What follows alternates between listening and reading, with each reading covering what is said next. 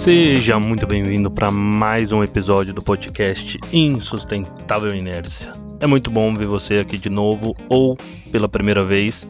Seja muito bem-vindo. E antes da gente partir para o episódio, preciso não, preciso que você se inscreva na nossa newsletter semanal.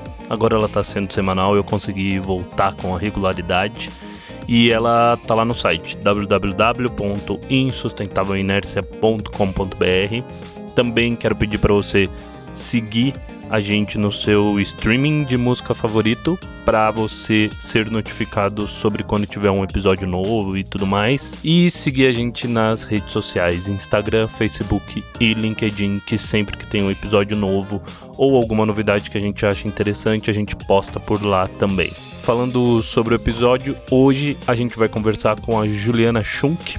Ela é da Massfix, uma recicladora de vidro. Vidro provavelmente é o material mais complicado de se estruturar uma cadeia por diversos fatores, inclusive vários deles a Juliana vai falar aqui durante o episódio, mas envolve é, periculosidade, tem também uma parte de estrutura logística barra financeira que precisa ser muito bem estudada para ser sustentada. A Masfix existe há mais de 30 anos, não, completou esse ano 30. Ela é de 91. Isso. Então a Masfix existe aí há 30 anos e eles fazem um trabalho muito legal na reciclagem de vidro. Eles reciclam vários tipos de vidro, não só o vidro de embalagem, mas o vidro plano também. E é muito legal o papo com a Juliana. Acompanha aí.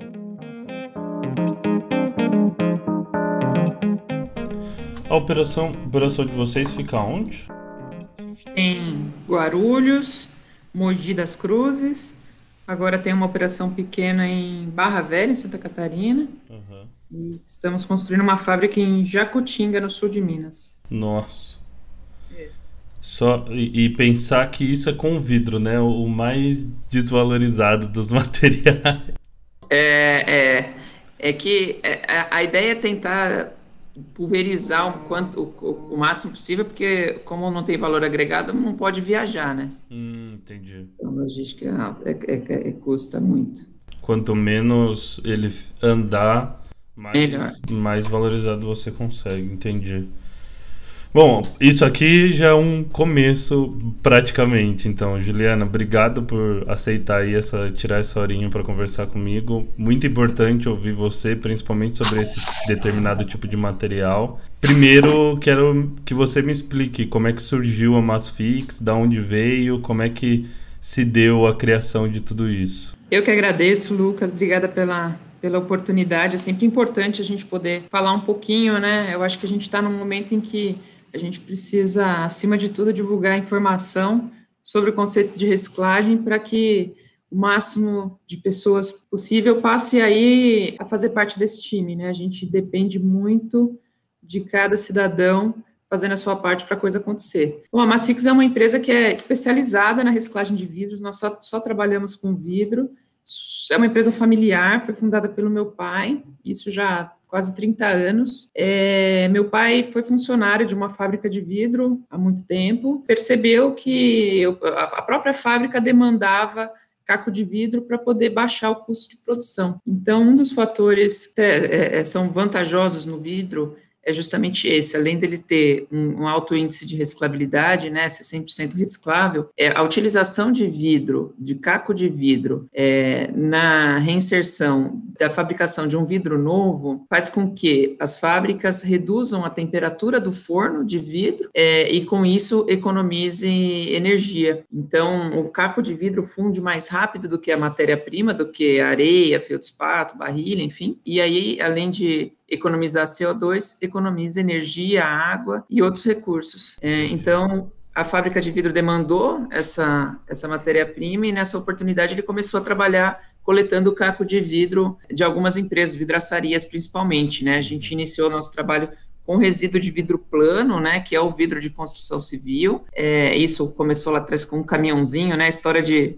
de muitos aí da reciclagem, né, começou com um caminhãozinho e a coisa foi acontecendo e hoje estamos aqui é, nesse desafio aí de expandir a reciclagem de vidro. Hoje vocês é, processam vidro plano ainda? Sim, processamos todos os tipos de vidro, né? Vidro plano, ah, tá. o vidro de embalagem, é, vidro laminado, né? Vidro de construção civil laminado e automotivo laminado e alguns tipos de vidro que a gente chama de vidros especiais, que são borosilicato, é, são vidros de composições bem específicas. Entendi que aí já vai mais para os temperados, essas partes, né?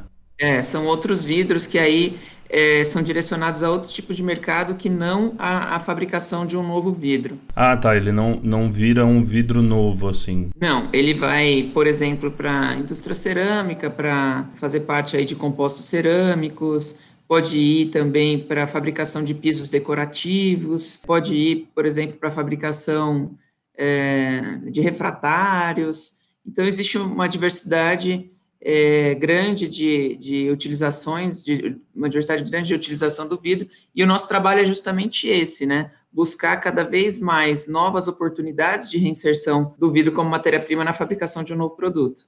É, o vidro pelo, pelo menos uma embalagem, né, que é o que eu tenho mais proximidade assim, a grande vantagem dele é a infinidade de possibilidades de reciclagem, né, que ele pode ser reciclado diversas vezes e voltar quase que para o seu aspecto original, né? Exatamente, ele volta para o seu aspecto original e só, só gera ganhos, né? Como eu falei, ganhos de, é, de a gente deixa de extrair matéria-prima virgem é, do ambiente, né, que é um ganho ambiental é, é, extremamente importante, e os outros, os as outros ganhos, como economia de CO2, energia, além de, de fazer um trabalho muito importante na geração é, de riqueza né, para a classe da reciclagem. O vidro provavelmente é um dos materiais mais subordinados, vamos dizer assim, no processo de reciclagem muitas mecanizadas, a, a, as famosas Murphys, muitas vezes não separam esse tipo de material porque o processo de separação mecânica não consegue trabalhar com ele.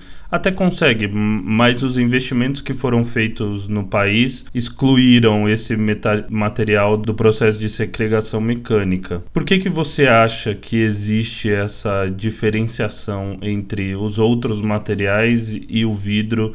Que, por exemplo, numa mecanizada não consegue ser separada. É, existe uma, uma limitação aí de viabilidade econômica, né? O vidro é feito principalmente de areia, né? Mais de 70% do vidro é areia. Areia é um recurso muito abundante no Brasil, né? É um recurso muito barato. Então, essa é a principal razão para que o caco de vidro tenha um valor aí diferente e muito abaixo dos outros resíduos, né? E isso faz com que é, a sua reciclagem, os seus números de reciclagem não sejam é, tão grandes quanto a gente gostaria. Com relação às mecanizadas, vamos, vamos entender o processo, né? O vidro, quando ele é coletado e enviado para ou para uma cooperativa ou para uma mecanizada, ele só pode ser separado é, manualmente hoje, porque ele acaba sendo separado é, via mão de obra e essa mão de obra só consegue separar aquilo que está inteiro. Normalmente, é, as coletas é, de resíduos são feitas através de caminhão compactador, acaba quebrando o vidro. O vidro quebrado ele só pode ser separado é, através de segregação ótica. E essa é uma tecnologia que a gente ainda não, não tem é, no Brasil, focada no vidro, né? A gente tem para outros mercados, como agrícola, por exemplo, mas para o vidro a gente não tem. Então a gente tem que importar esses equipamentos. Esses, esses equipamentos importados custam caro, né? O câmbio, da forma como está hoje, ainda dificulta mais ainda é, esse processo. E então o investimento acaba sendo muito alto e o payback do investimento muito longo para viabilizar esses projetos, que normalmente são privados, né?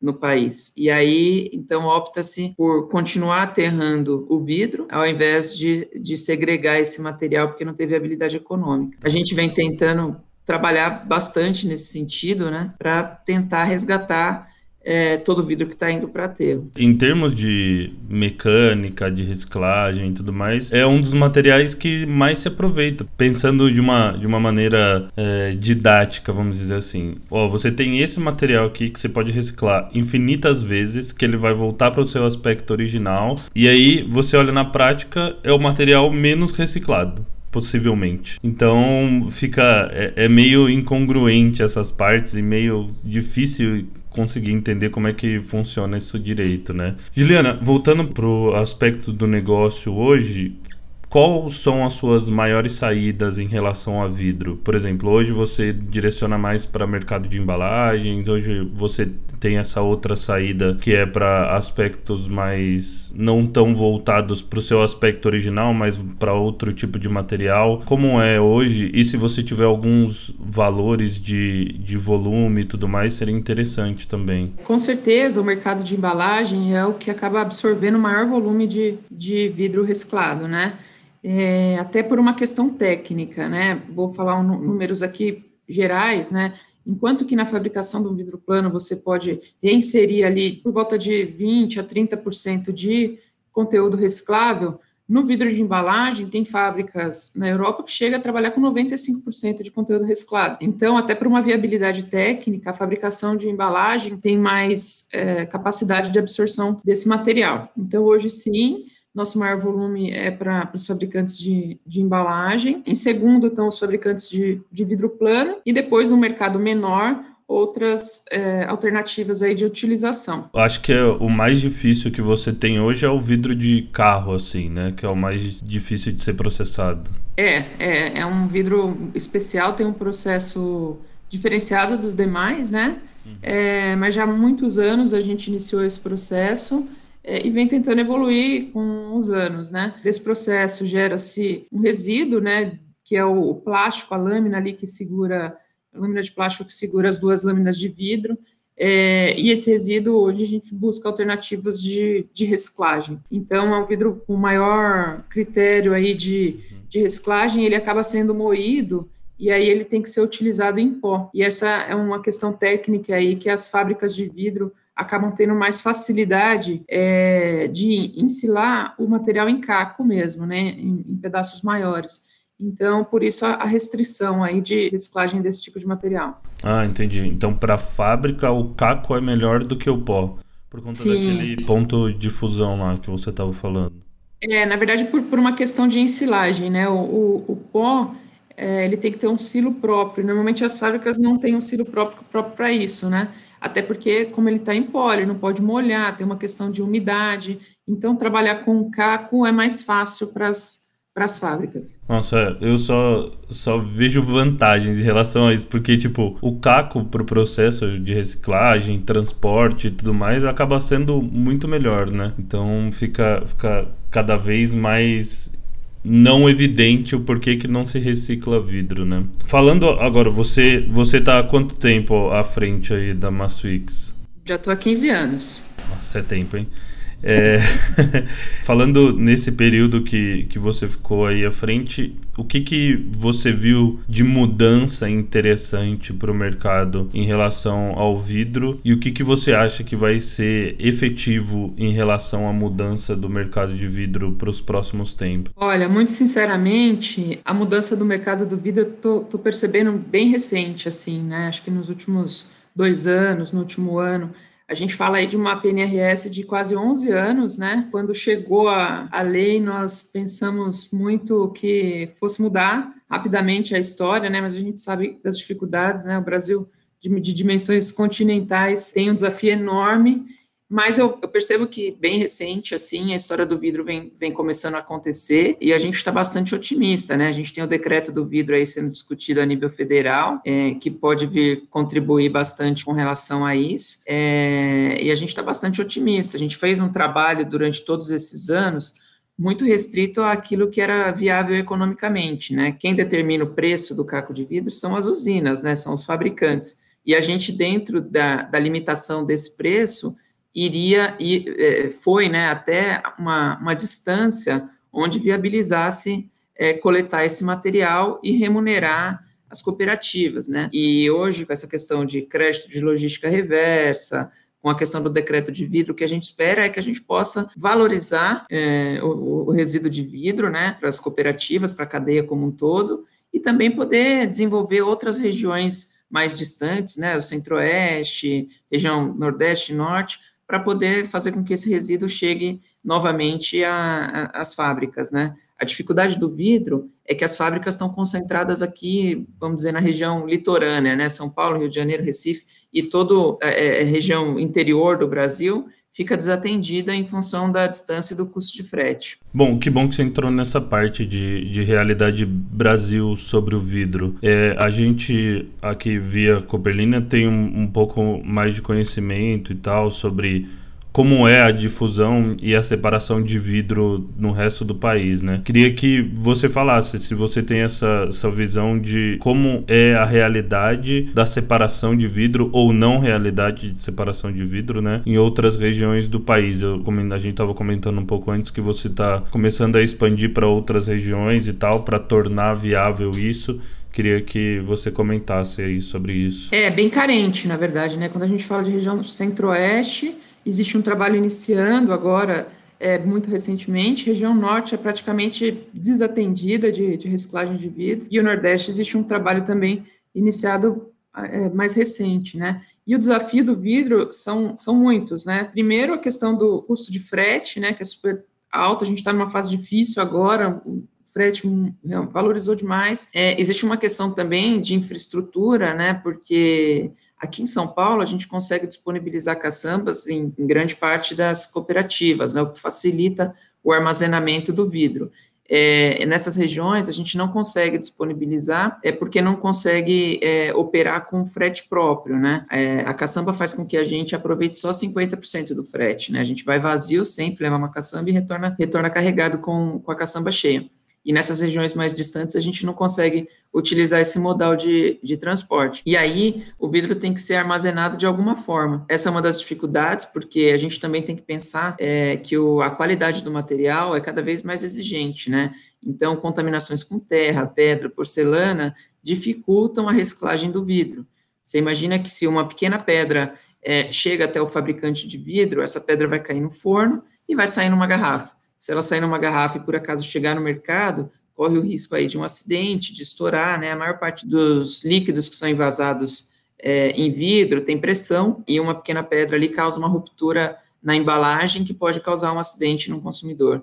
Então, a qualidade do vidro é cada vez mais, mais exigida e o, o fato das, das, regiões mais distantes não terem estrutura para armazenar o vidro para a gente poder viabilizar um carregamento, agrava ainda mais o cenário, né? É. E, e, o Brasil é, é muito grande, né? A gente fala de distâncias de 3 mil quilômetros. E sem sair do estado, muitas vezes, né? Exatamente, é uma loucura.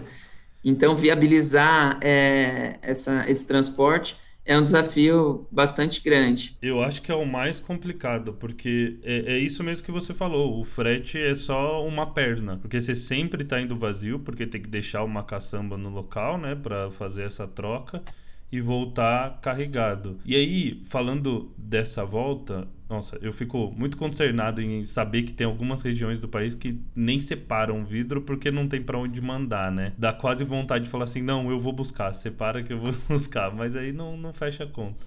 Exatamente. Né? Falando desse processo da volta, quando o material chega para você, como é que funciona o processo internamente aí com vocês? Porque, obviamente, eu vejo por aqui, não vai só vidro, não tem como separar e mandar, ah, nessa caçamba tem somente vidro e tal. Sempre acaba passando alguma coisa ou que tá dentro da garrafa ou que foi junto, que grudou na garrafa. A própria garrafa, a garrafa tem o rótulo, coisas assim.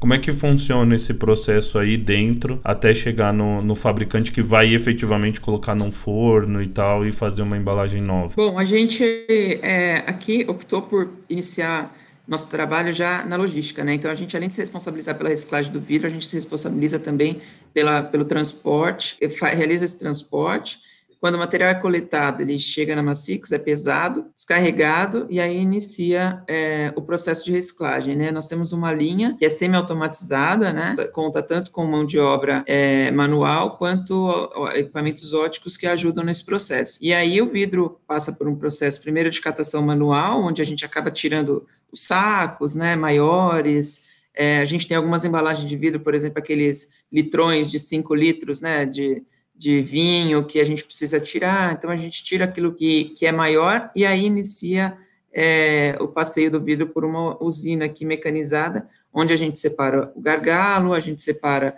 as tampas metálicas, separa o que é não ferroso, e aí passa no final por equipamentos óticos que fazem a separação da porcelana. Uhum. O vidro fica numa granulometria padrão é, para poder. Ah, tem o processo de moagem aí. Tem o processo de moagem também. Entendi. Mas você não separa por cor aí dentro? Separamos somente a cor incolor. Por que que faz essa separação? Porque o incolor volta sem color se ele misturar com os outros, não? Exatamente. Ah, entendi. É igual, é igual o PET, vamos dizer assim, né? O PET transparente volta, mas se tiver alguma cor, ele já não volta mais pro, pro transparente. Exatamente. O incolor precisa ser incolor. O âmbar, se tiver um pouco de verde, ele consegue corrigir na fabricação. E o verde também, se tiver âmbar, consegue corrigir na fabricação. Ele consegue colocar a matéria virgem para ele voltar a ser daquela Isso. cor que ele quer. Bom, Juliana, me diga quais os planos futuros aí da Massfix para conseguir valorizar mais essa cadeia e com certeza conseguir processar mais vidro na cadeia como um todo? É, não, o desafio é bem grande. A gente tem algumas preocupações aí, como primeira, a mais, a mais recente agora que são que é essa questão tributária, né? Que tá para impactar bastante todo o segmento de reciclagem. Se você quiser falar sobre o que, que é, acho que fica mais contextualizado para todo mundo, quem não conhece também e tal, o que está mudando. É, a gente teve aí, é, através um, do julgamento do STF, né, é uma alteração aí com relação aos artigos 47 e 48 que definem a questão do crédito do PIS/COFINS e muito provavelmente a decisão vai ser mantida e a gente vai deixar é, de ter a suspensão do PiscoFins e então que era um, um benefício aí para o setor, né? Então isso é, para quem é do lucro real acaba é, onerando em 9,25% é o custo do material. A gente ainda não sabe como isso vai ser tratado dentro dos segmentos como um todo, mas a gente muito provavelmente vai ser bastante impactado, né? É, isso toda a cadeia, né? Vai chegar, vai, vai desde a, dos cooperados, né, até uh, os, os recicladores aí. Então, foi uma decisão é, que a gente não estava esperando, né, e bastante preocupante. Então, é, além disso, temos aí questão de reforma tributária, né, e a gente, a, a nossa expectativa é que é, o segmento de, de reciclagem tivesse uma outra oportunidade aí, contando com benefícios tributários, como acontece em outros lugares, locais do mundo, né, onde tem incentivo ao invés de, de penalidade. É, no Brasil, a gente trabalha num segmento em que a gente não acaba não tendo o mesmo custo de veículo, de caminhão, que compra uma empresa que vende televisões, né, por exemplo, com alto valor agregado, é o custo que a gente tem. Então, é, é bem, bem complicado. A gente tem a tabela de frete, né, que impacta bastante aí, a gente vai transportar resíduo, é obrigada a trabalhar dentro de um custo de frete tabelado, também comparado a qualquer material de valor agregado. Então a gente tem bastante desafios aí, né? Nossa expectativa é que a gente consiga vencer essa luta aí pela nossa concorrência, a nossa maior concorrente hoje é o aterro sanitário, né? Então a gente concorre aí contra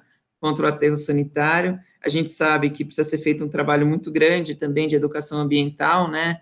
É, as pessoas precisam ser tocadas a fazer o seu papel de separar né, o lixo reciclável para que esse resíduo chegue nas nas cooperativas e possa ser triado, né? Hoje o percentual é muito pequeno. É, os municípios precisam investir um pouco mais em, em, coleta seletiva, né? A gente tem um bom desenvolvimento nas grandes, nos grandes centros, mas sabe que boa parte do país ainda tem uma coleta muito incipiente, né? Mas as expectativas são, são, são positivas. A gente está aqui otimista para o futuro e tentando fazer um pouco do nosso papel aqui, que é fomentar é, a coleta do nosso material e a reciclagem do nosso material, que é o vidro. Sim, é então, a, a Masfix provavelmente, se não a mais antiga, a segunda mais antiga compradora da Copperline, assim. Porque, primeiro, porque vidro não tem uma mudança no, grandes outras empresas fazendo esse processo, e porque a gente sabe que vocês trabalham com uma destinação correta e tudo mais. Porque o vidro tem um, para quem está ouvindo tem um, um grande agravante, né? Porque ele inteiro o, principalmente em embalagem de bebida e tudo mais, ele pode ser facilmente lavado e reutilizado para colocação de bebidas falsas e tudo mais. Juliana com certeza sabe disso e, e, já deve ter ouvido muita história por aí no mercado de algumas loucuras que o pessoal faz com esse tipo de material, né? É, sem dúvida. É muito bacana essa visão de vocês, porque eu acho que é super importante. Isso é uma questão de saúde pública, né? É, esses dias, até, não sei se você viu, saiu uma reportagem da Brab, é, aí na região de Campinas, inclusive, é, sobre a questão de, de, falsificação de bebidas, bastante crítico o que a gente vê assim na reportagem. É, isso é um prejuízo enorme para a população, né? A gente mesmo acaba sendo envenenado por isso, e a correta destinação das embalagens de vidro é o, o passo mais certeiro para poder combater esse tipo de, de situação, né? Então a gente tem bastante essa preocupação, uhum. procura orientar ao máximo as cooperativas, né? Eu acho que o reuso do material do vidro, né, é uma das suas características importantes, mas isso tem que ser feito com muita responsabilidade, né? Totalmente. É, tem grandes empresas que fazem isso, sem querer citar marca, mas a, as embalagens de cerveja, aquelas pequenininhas e tal, elas não são quebradas e feitas outro, vi, outro vidro, né? Elas passam por um processo de lavagem e tudo mais e reutilizadas sem quebrar. Então, é, é, é um, uma possibilidade de desse tipo de material em específico, que provavelmente só o vidro permite fazer esse tipo de coisa, e que mais tem que ser feito com responsabilidade. Porque a gente recebe mensalmente diversas pessoas falando: ah, não, compra o seu vidro e tal, só que tem que ser inteiro, da embalagem tal, da marca tal. Aí a gente fala: cara, não é assim que funciona, entendeu? Não vamos por aí porque não vai funcionar, que não vai dar certo e tal. Quando a gente começa a pedir a documentação da empresa e tal, aí a pessoa incrivelmente some, né? É, eu não sei se você sabe, mas 30% das bebidas destiladas no país é, é falsificada, né? Nossa. É um número altíssimo. Imagina. É. Então, de, de 10 cervejas. 10 cervejas não, vai, mas de 10 bebidas que você toma, provavelmente 3. 10 caipirinhas, vai? É. 3 não. É. Três não são 100% originais ali. Exatamente. Não, Juliana, perfeito. Muito obrigado. Se você quiser deixar alguma mensagem aí final, algum recado final, como que as pessoas entram em contato com você, com a Masfix, pode, pode, o momento é seu.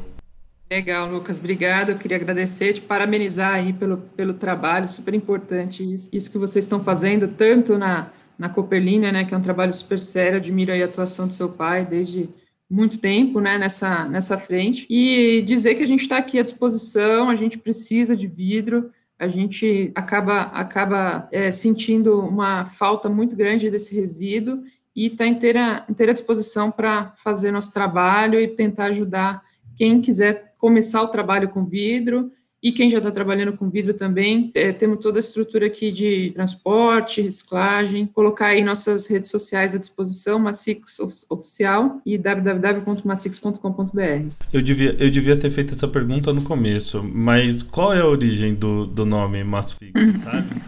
Olha, meu pai, antes de trabalhar com reciclagem de vidros, a ideia dele era trabalhar com massa de fixação de vidros. Nossa. Que é, inclusive, um produto que nem existe mais, né? Felizmente é aquele, não deu certo. É aquele que colava em janela, essas coisas? Isso, ah, isso, tá. isso. Aí, aí ele fez e acabou ficando, assim. E mudou, é. Entendi. E aí acabou ficando o nome, porque já estava aberto e tal, e aí agora, felizmente, não deu certo e estamos aqui trabalhando com reciclagem. Já tinha acabado, se, se fosse nessa linha, já tinha acabado. Exatamente. Juliana, muito obrigado, viu? Obrigada, Lucas.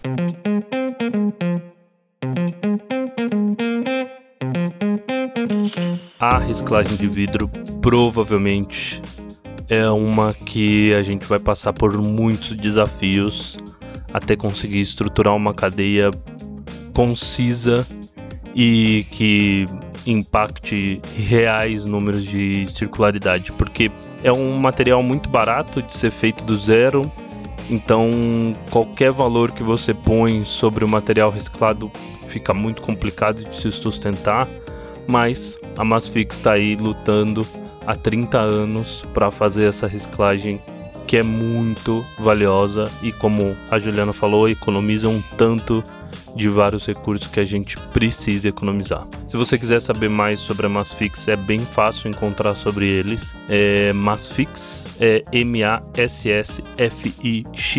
Facilmente você encontra o contato deles. Fica aqui meu agradecimento de novo para Juliana, foi muito legal conversar com ela. Uh, para a gente terminar, pedir para você se inscrever na nossa newsletter lá no site www.insustentavelinércia.com.br, seguir a gente no seu streaming de música favorito para você ser notificado quando tiver um episódio novo e seguir a gente nas redes sociais, Instagram, Facebook, LinkedIn, tudo em Sustentável Inércia.